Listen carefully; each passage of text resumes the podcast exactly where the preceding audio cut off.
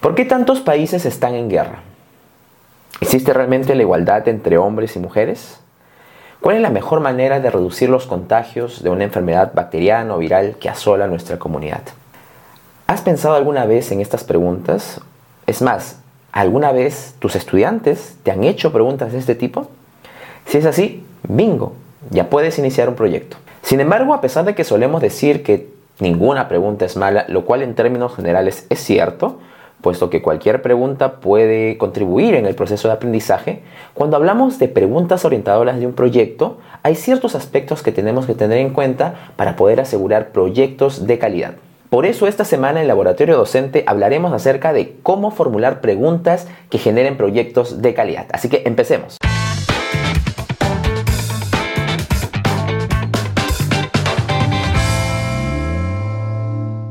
Lo primero que debemos tener claro es que formular preguntas es una de las principales formas de generar aprendizaje.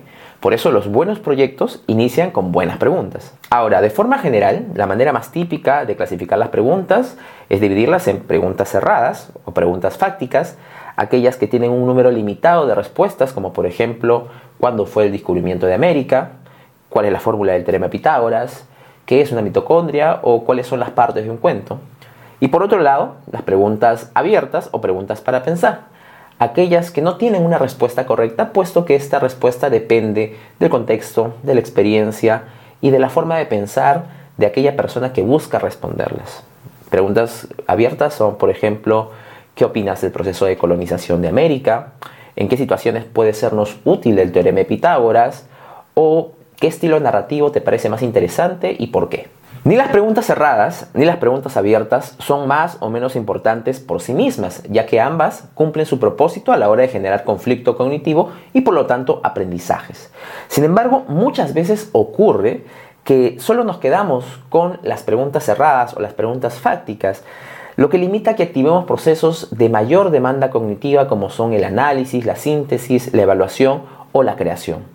Entonces, un primer punto importante es que equilibremos esa proporción entre preguntas fácticas y preguntas para pensar que hacemos a nuestros estudiantes durante nuestros proyectos. Por otra parte, cuando hablamos de proyectos, siempre o casi siempre recurrimos a los clásicos que nunca nos falla.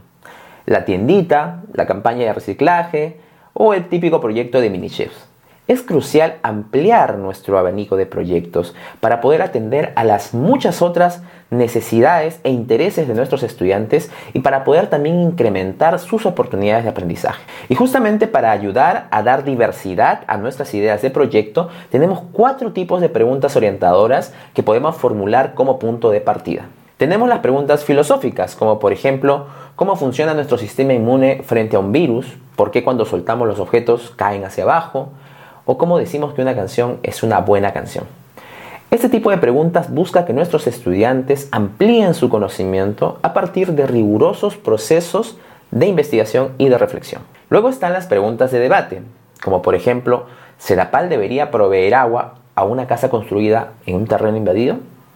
¿La educación universitaria debería ser gratuita para todos y todas? ¿Deberíamos abrir un proceso legal a policías que reprimen las protestas contra un presidente golpista?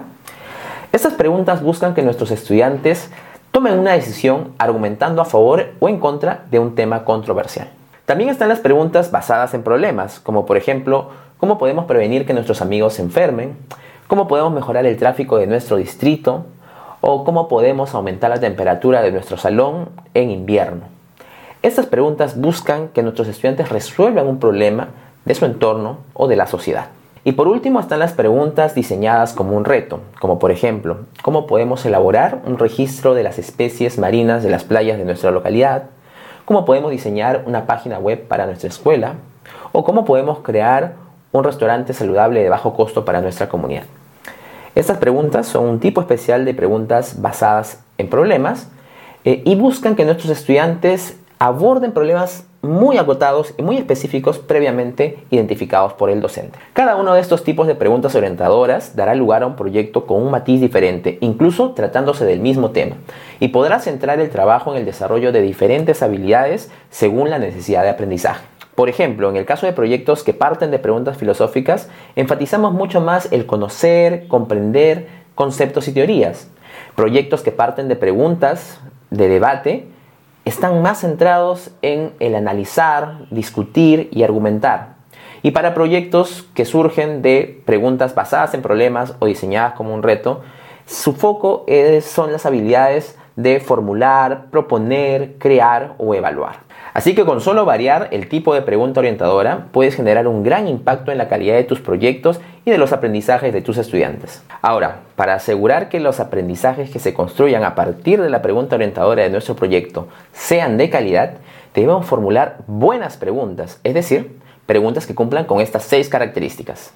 Primero, que sean abiertas y factibles, es decir, que para responderlas permitan un proceso de pensamiento amplio, pero que también tomen en cuenta el tiempo, los recursos y las capacidades que se necesitan para el desarrollo del proyecto. Segundo, que sean provocadoras, o sea, que generen y mantengan el interés de tus estudiantes a lo largo de todo el proyecto. Tercero, que sean relevantes, es decir, que surjan de dilemas del mundo real y que se centren en discusiones genuinas de disciplinas reales. Cuarto, que sean transformadoras, o sea, que promuevan un impacto real en tus estudiantes y en su contexto, ya sea su familia, su escuela o su comunidad.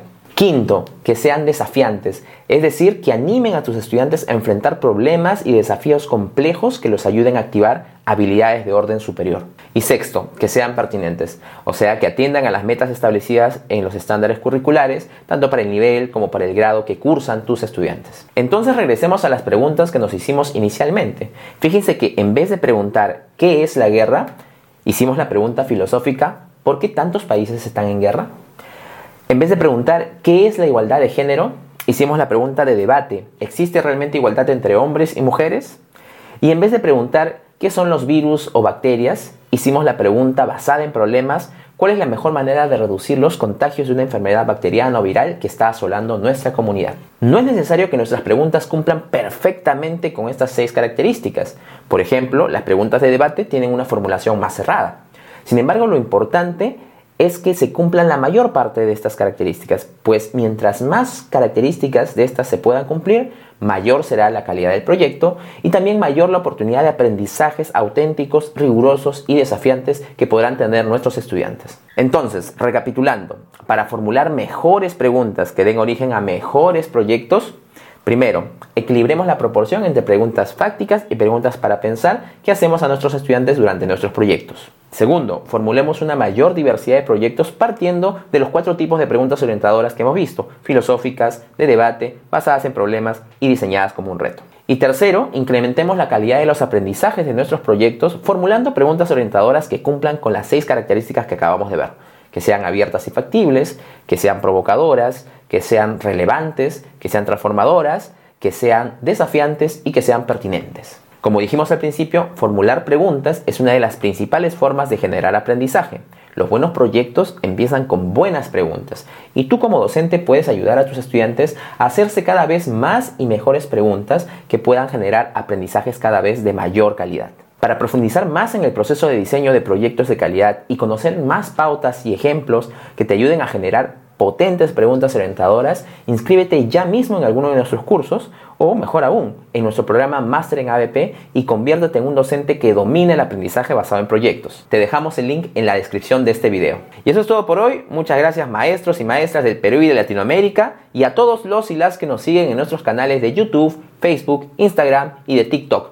No olvides darnos like, suscribirte y dejarnos tus comentarios. Esperamos que este contenido haya sido útil para todos y todas ustedes y volvemos la próxima semana con mucha más información actualizada sobre educación. Hasta pronto.